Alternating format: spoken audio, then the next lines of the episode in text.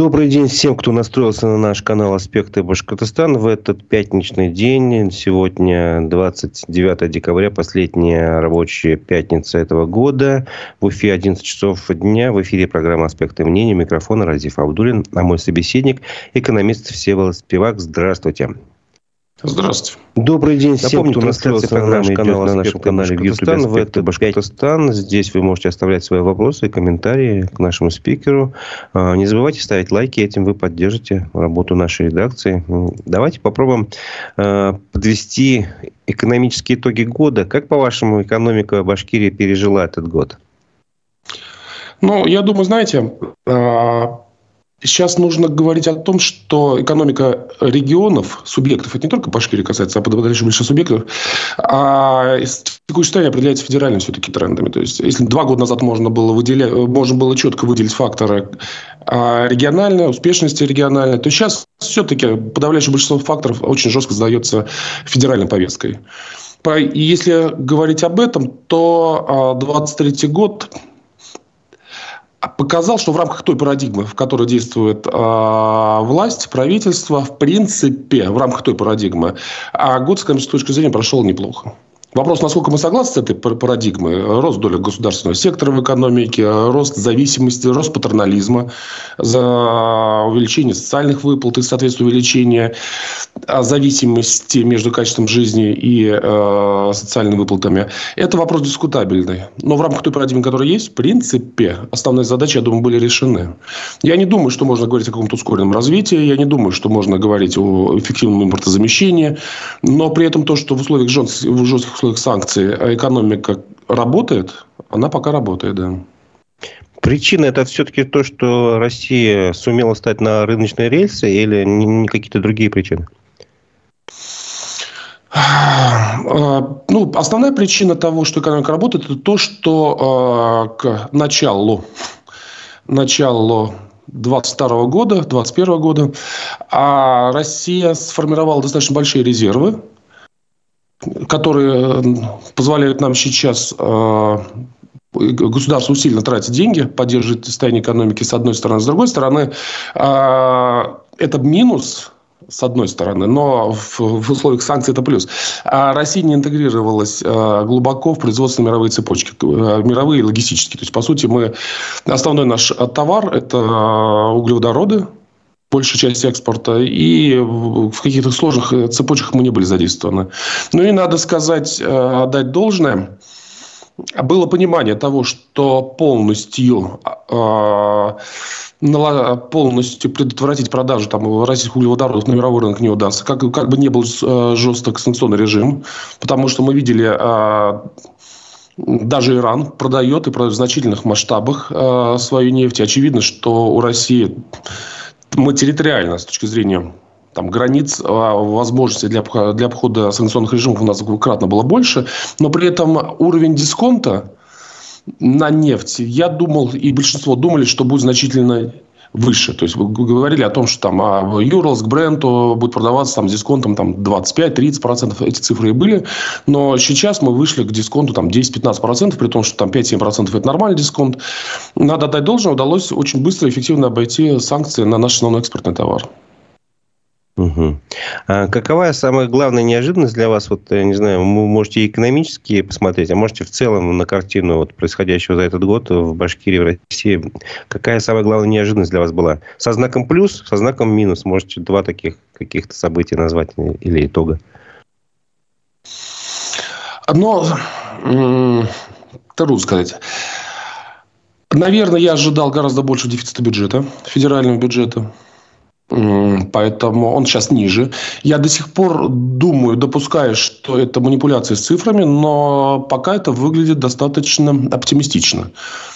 А год мы начали с того, что за первые 4-5 э, месяцев ушли в минус 3 триллиона.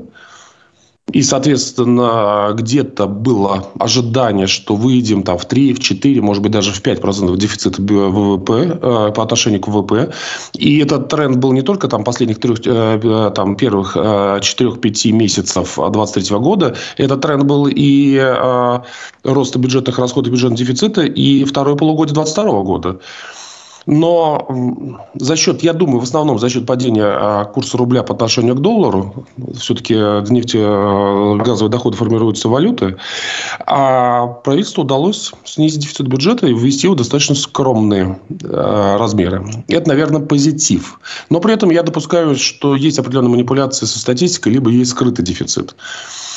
А при этом а, надо обратить внимание на то, что примерно на 15 триллионов а, выросла а, денежная масса. Ну, если смотреть по а, М2, Возможно, где-то идут какие-то перетоки, которые не отражаются напрямую в бюджете. Но в любом случае, в принципе, 5-6% а, в дефицит не случилось.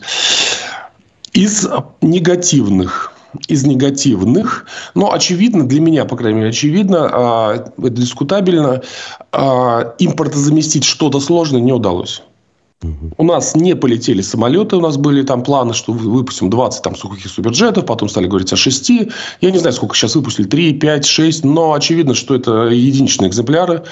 У нас не получилось э, сделать ни одного автомобиля, насколько я понимаю, да, ну, КАМАЗы что-то выпускают, э, но что-то новое мы не вывели. История с москвичами, она просто смешная. Э, мы не сделали, э, у нас нет своих телефонов, Опять-таки нам представили какой-то наш телефон, но потом тут же выяснили, что точно такие же продаются в Бангладеше и США. То есть, один в один. Что там нашего, непонятно. Ну, вот, наверное, так. Угу. Честно говоря, с учетом того, что рынки освободились, казалось, что даже при моем пессимизме, что ну, что-то будет замещаться, более или менее сложное. А вот последнее решение Центробанка о повышении ставки до 16% было для вас ожидаемым или был неожиданным? Оно было ожидаемо, оно было, а, соответствовало тому консенсус-прогнозу, который давали, большинство давало. С другой стороны, я думаю, что оно уже... А, для меня оно спорное, это решение а, перебалансировка структуры потребления кредитного рынка под воздействием изменения ставки процента, ключевой ставки, происходит не моментально.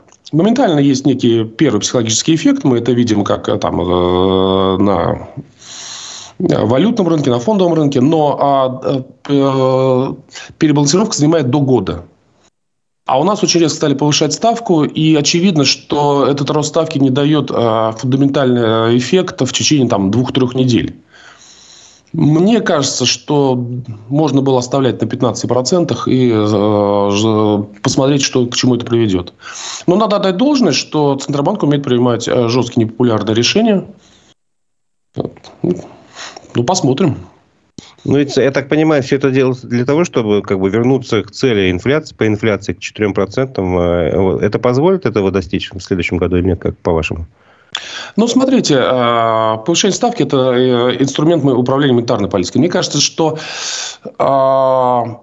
инфляция в России в значительной степени уже носит не монетарный характер. Так, поясните, пожалуйста.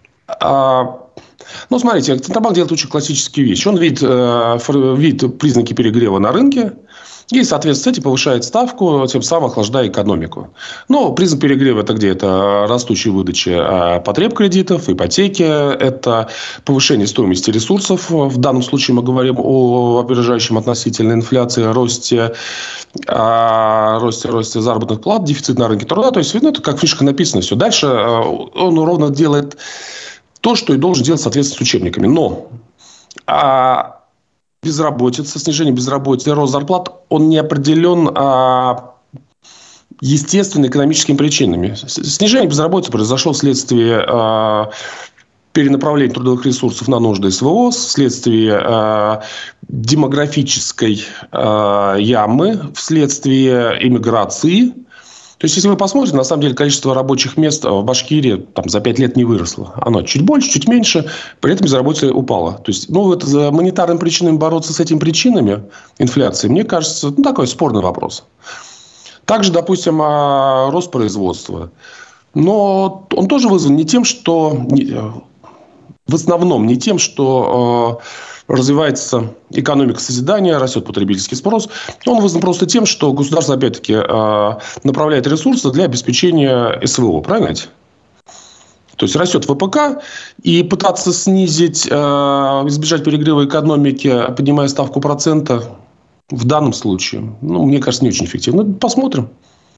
Ну, смотрите, вот э, Инфом проводил опрос э, в декабре и по поводу инфляционных ожиданий. И, и э, такие результаты интересные. Оценка инфляции, которую граждане России ожидают через год, возросла. Если раньше на месяц, месяц назад было 12,2, ожидали, ожидали, значит, граждане, то сейчас 14,2% инфляцию такую ожидают. В общем, инфляционные ожидания увеличились у участников опроса как со сбережениями, так и без них. А как вот эти вот вот ожидания влияют на инфляцию, они сбываются или нет? Ну, есть такое понятие самоподтверждающие прогнозы. А, чем а, выше ваши инфляционные ожидания, тем а, быстрее вы тратите деньги. То есть, если у вас... И, соответственно, сами ожидания порождают повышенный уровень инфляции. Отчасти. С другой стороны, естественно, что ожидание – это не единственный фактор, который определяет уровень инфляции. Меня смущает э, быстрый рост денежной массы. Об этом почему-то мало говорят. Я думаю, что эта денежная масса инжектируется в экономику не через а, рыночную кредитную систему. Это возможно через а, льготные кредиты, господдержку, через ну, не рыночными методами. Когда денежная масса растет такими темпами, то это неизбежно вызывает инфляцию. Поэтому, подня... с одной стороны, подняли ставку процента, с другой стороны, продолжаете инжектировать деньги в экономику очень активно. Ну, то есть, это получается как бы подливать бензин в огонь, да? Как бы ну, да. Масло в огонь. Как бы да. Но надо понимать, что ответ не столь прост. Здесь можно очень долго дискутировать. Смотрите, у нас уровень монетизации экономики чуть-чуть выше 50%. А есть э, достаточно обоснованная позиция. Э, экономи... Э, часть экономистов считает, что нормальный, оптимальный уровень э, монетизации экономики должен быть в районе там, 100%. И мы видим, что там, на Западе, там, в Японии монетизация экономики даже намного выше. И э, некоторые считают, что 50% монетизации экономики оно э, наносит э, лимит, сдерживающие эффект на развитие, что надо увеличивать. С другой стороны, классическое количество денег говорит о том, что при инжектировании денег в экономику в таких масштабах вы неизбежно повышаете вероятность инфляции. Ну, поясните для наших слушателей, что такое монетизация экономики. Ну, это соотношение денежной массы по отношению к ВВП. То, То есть, у нас, грубо в говоря, стране ВВП... денег э, примерно в два раза меньше, чем э, произвели, произвели продукта. Ну, смотрите, у нас ВВП примерно, примерно 150 триллионов будет по итогу года, а денежная масса в, у нас, ну, в, в измерении М2 категории у нас примерно, я думаю, около 80 триллионов. Да. То есть, соответственно, соотношение денежной массы к ВВП чуть больше 50%.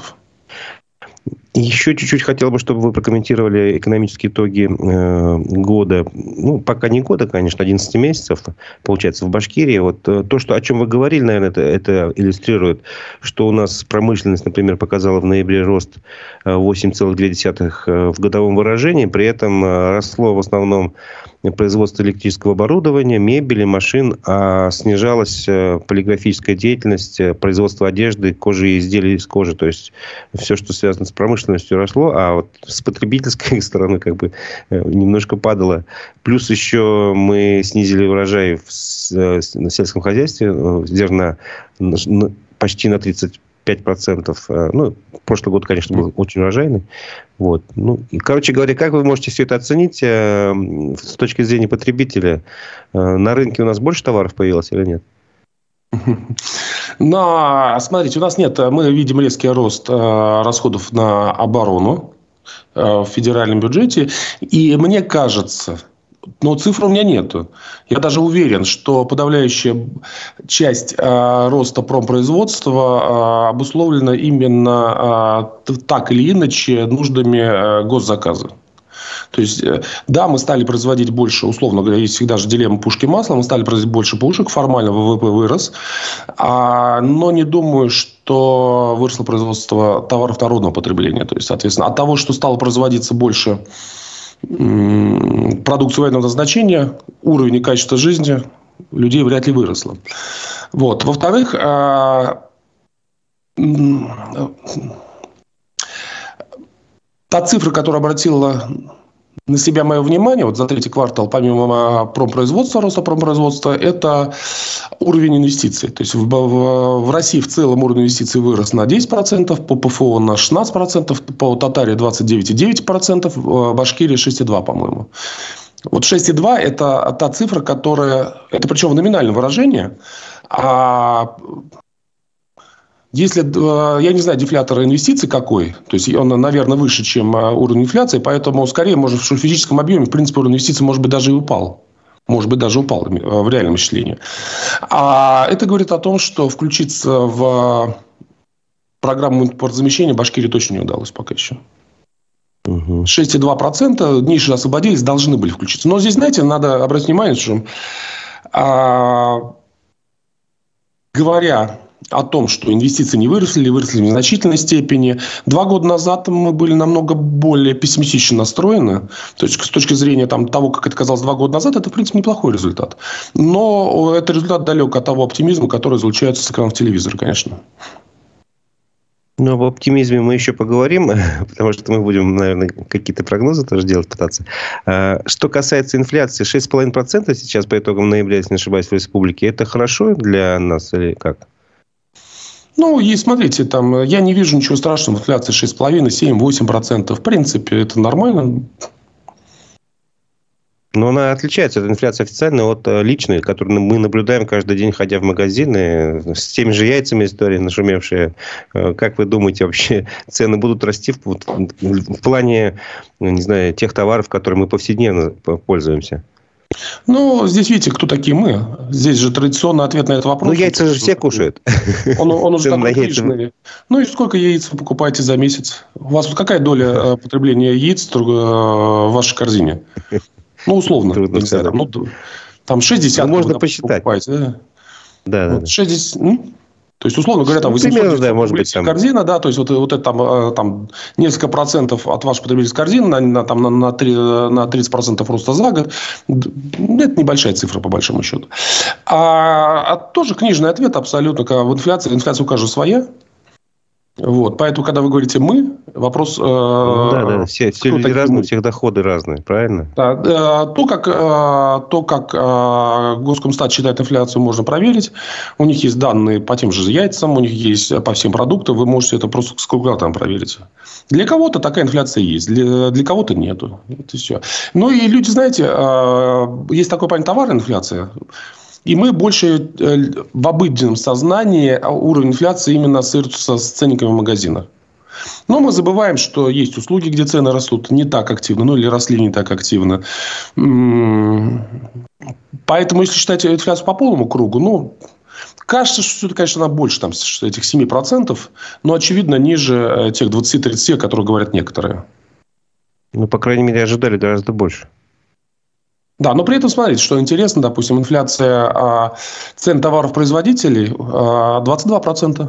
Угу. То есть, а, те товары, которые производятся в России, производители подняли цены на 22%. Это уже серьезно. То есть, поэтому можно говорить, что, наверное, за счет услуг или импорта, либо за счет там, а, логистических а, розничных наценок, инфляция наблюдаемая ниже, чем инфляция а, производителей.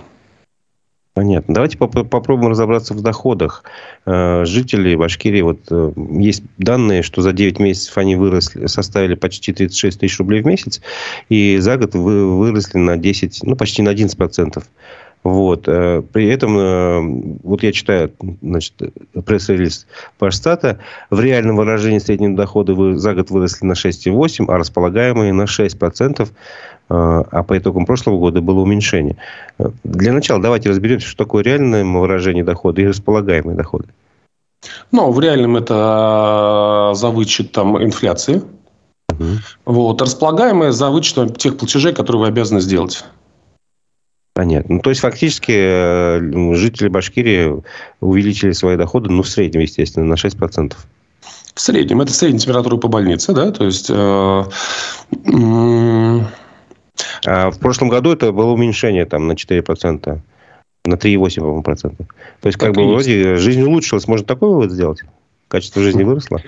А, очень важно обратить внимание на а, структуру распределения этого роста. А, значительная часть, и опять-таки цифр по Башкирии, которые бы позволили мне уверенно говорить о структуре нету, но если мы посмотрим на на, а, да, в целом на Россию, то мы увидим, что а, значительная часть, большая, большая часть роста доходов определена просто повышением доходов тех, кто участвует в СВО. То есть, у вас, условно говоря, там миллион человек, ну, это может быть там 900 тысяч, может быть там а, миллион двести, я не знаю. Но вот последняя цифра, что контрактников 600, до этого мы э, говорили о том, что мобилизовано было около 300, ну, там еще кто-то. Это люди, которые раньше получали условно там 30-40 тысяч рублей, сейчас стали получать больше 200 тысяч рублей. То есть, 2,5 триллиона, 2-2,5 триллиона до, до рост доходов, это только вот в этой группе людей. 2,5 триллиона это уровень, это значит, что примерно на 3%, 3 может быть, чуть больше а, общего из 6%, которые ожидается рост дохода по России, из 5,5-6%, это только вот, вот, вот, вот эта группа людей. Одновременно, конечно, выросли зарплаты ВПК. Соответственно, подавляющая часть этого роста а, пришлась на там, 1-1,5-2% населения. Из этого по 1-1,5-2% населения а, их доходы перетекли в другие сферы. Это в ритейл, это в общепит, это в строительство в том числе э, индивидуальное жилищное строительство, ремонты помещений. И, соответственно, там уже вторичные доходы. Э, у людей выросло доходы э, тоже, но это может быть 10, 15, 20 процентов людей. Большая часть городского населения, я думаю, потеряла в доходах угу. за, в течение этого года. Ну, то есть говорить о, о том, что у подавляющего большинства граждан вырос уровень жизни, не, нельзя. Точно нет. Понимаю. Я думаю, что у большинства а, уровень доходов снизился. Но общий уровень доходов э, в сумме повысился за счет а, там, нескольких процентов населения, у которых у дохода выросли, очень сильно. Ну вот смотрите, есть еще статистика по объему выдачи автокредитов. В принципе, наверное, тоже демонстрирует какую-то вот эту картину, о чем вы говорите. А, в общем, получается,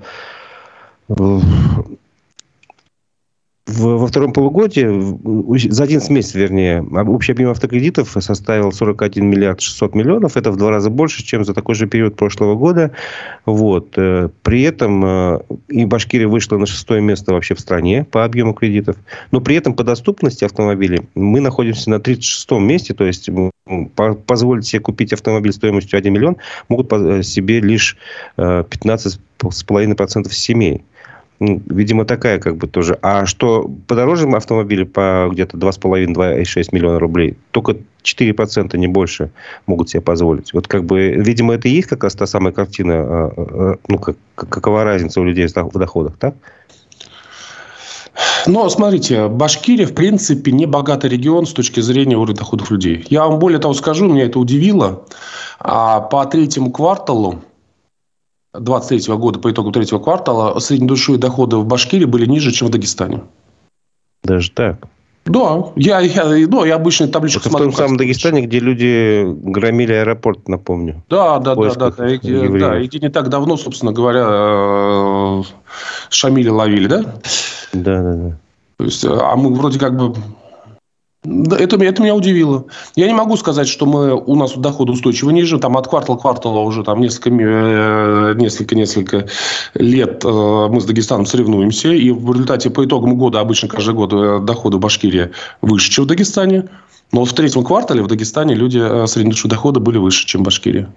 Удивительная цифра. Меня она удивила. Потому что, в принципе, я не, экономику Дагестана не очень себе представляю, но мне всегда казалось, что Башкирия с переработкой, с образовательной системой, с промышленным, агропромышленным комплексом, казалось, что мы должны быть сильнее. Нет. Очень Нет. интересный итог года, как бы, да? Немножко поговорим давайте о прогнозах на следующий год. Как вы считаете, он будет лучше или хуже? Ну, смотрите, та, та, такими же темпами э, расти доходы и зарплаты не будут. То есть, будут ли они расти, э, либо там чуть снизиться. Скорее всего, немножко вырастут, но уже очевидно не таким темпом, потому что потенциала для такого роста уже нету.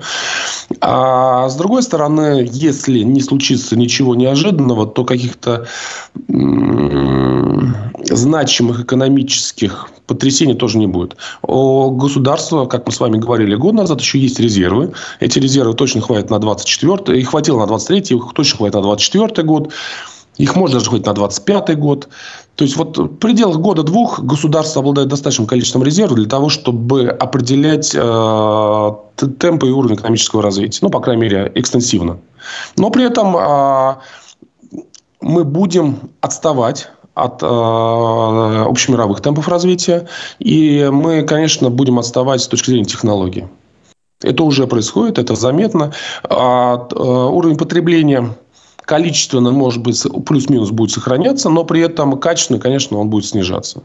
То есть мы за ними заменяем качественные товары субститутами а, менее качественные. То есть мы, допустим, заменяем европейские автомобили китайскими автомобилями, которые пока еще, в принципе, кажется, ну, это пока кажется, может быть, это не так, но в обычном состоянии считается ниже качеством, чем, допустим, там BMW или Mercedes. А, и это замещение происходит по широкому кругу товаров. Что касается инфляции, ваш прогноз? Ну, э, ЦБ хочет выйти на уровень инфляции около 4%. Мне кажется, ну, это можно сделать, но просто задушим экономику. То есть поднимем еще ставку, ограничим выдачу кредитов. Я думаю, что э, цель 4% не должна быть некой такой священной коровой, ради которой все делают.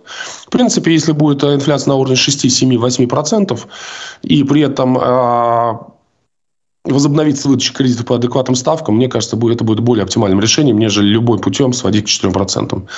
Я думаю, что 4% можно сделать, но это будет слишком травмирующе для экономики. Ну, не государственной экономики. Я думаю, что, ну, я думаю, что будет выше инфляция 4. Угу. Если она будет в диапазоне 6-7, я буду считать нормальным. 6, 7, 8. Понятно. А что касается курса рубля, ваше, ваше мнение? Э, я думаю, что до выборов а каких-то резких потрясений не будет. Там плюс-минус там, ну, 5% вверх, 5% вниз. А с каким-то лагом по отношению к выборам, я думаю, что курс а, опустит. Угу. На уровень, я трудно прогнозировать, там 110, 120, я думаю, что ну, по итогам года следующего можно ожидать. Потому что видно, что происходит накачка денег в экономику. Она неизбежно должна выйти на рынок повышение ставки или там долго поддерживать ставку 16% ключевая, наверное, нерационально. Рационально после выборов отпустить э, как ставку, так и, собственно говоря, курс немножко. Это будет способствовать наполнению бюджета. Я думаю, так. А что касается э, уровня жизни граждан? Ну, уровень жизни у нас э, падает с 2013 года.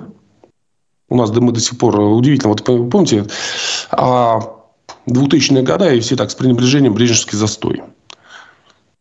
Ну, а что такое Брежневский застой? Брежневский застой – это низкий темп роста экономического роста и уровня жизни. Но при этом каждый год уровень э, жизни рос. А сейчас мы живем в ситуации, когда а, с 2013-2014 года уровень жизни упал. То есть это уже не застой. это даже не застой. А, я думаю, что я допускаю, что в следующем году уровень жизни немножко вырастет.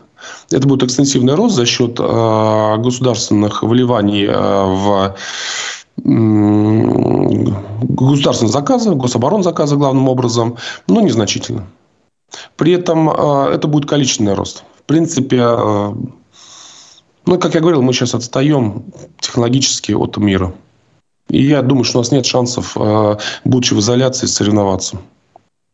Вы знаете, вот э, анализируя текущую ситуацию и следя за новостной повесткой, вот, обратил внимание, что, например, по-моему, в Томской области, могу ошибаться, в регионе, э, правительство местное приняло решение по бюджету и вложило в развитие беспилот, беспилотников там, сумму сравнимую даже больше, чем на, на образование в целом. А там, про спорт вообще говорить нечего, там в разы больше. А вот такие вот решения, они способствуют развитию экономики? Ну, я не знаю, что значит правительство вложило. Я сомневаюсь, что оно прямо из бюджета... Ну, условно говоря, там несколько миллиардов на развитие беспилотников. Э, вот этой отрасли на производство. Э, вряд ли оно напрямую из бюджета вложило. Может быть, оно привлекло налогу с гарантии, сформировало какой-то кластер. Не знаю. То есть, напрямую вряд ли кто-то из бюджета вкладывает э, какой-то регион сумму, превышающую расход на образование. Надо понимать, что расход на образование во всех субъектах федерации там, это одна из основных статей. Допустим, в Башкирии, если я ошибаюсь, расход на образование это примерно четверть бюджета. То есть у нас 70-75 миллиардов – это расход на образование. Я не думаю, что вот кто-то, какой-то субъект может себе позволить прямые бюджетные инвестиции в, в какой-то промышленный кластер. Ну, может быть, я ошибаюсь. Но, а вообще, как в целом вы оцениваете принятый бюджет в Башкирии? А, обращается внимание то, что с точки зрения совокупных расходов а, в проекте бюджета номинальные э, расходы были даже номинально на 2024 год ниже, чем ожидания по 2023 году.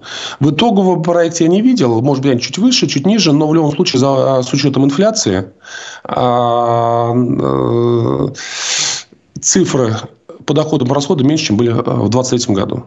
Более того, если вы посмотрите бюджеты муниципалитетов, то в этом году было что-то больше 150 миллиардов совокупный бюджет муниципалитета. В следующем году ожидается 140 с чем-то. То есть даже номинально бюджеты муниципалитета упали. С учетом инфляции они падают очень резко. И это вызывает опасения относительно способности муниципалитета в 2024 году выполнять принятые на себя обязательства. Свои социальные, в том числе социальные обязательства. А, бюджет а как же быть а как же быть с тем, что вот сейчас э, проект пока есть, э, ну, постановление правительства об увеличении э, зарплат бюджетникам, окладов бюджетникам на 18,5%?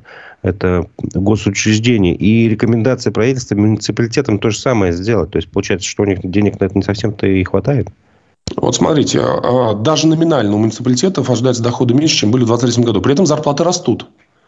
То есть э, зарплаты выросли там на 15%, а номинальные доходы упали. А зарплаты еще вырастут в следующем году. А инфляция еще есть. Поэтому я, я говорю, что, мне кажется, муниципалитет очень напряженном э, находится. Бюджет муниципалитета в очень напряженном состоянии.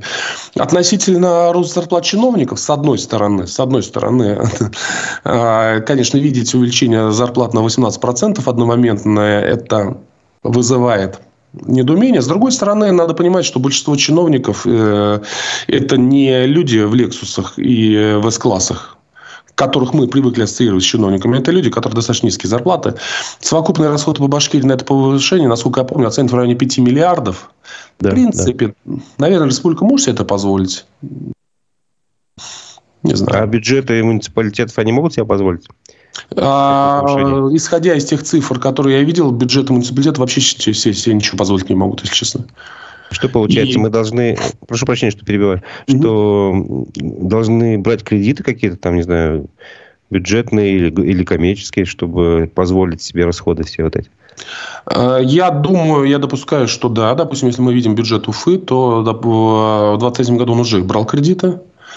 И я думаю, что в 2024-м а, эта ситуация продолжится. Надо понимать, что а, ни федеральный, ни а, региональный бюджет, ни муници... бюджет муниципалитетов не могут привлекать бесконечное количество кредитов.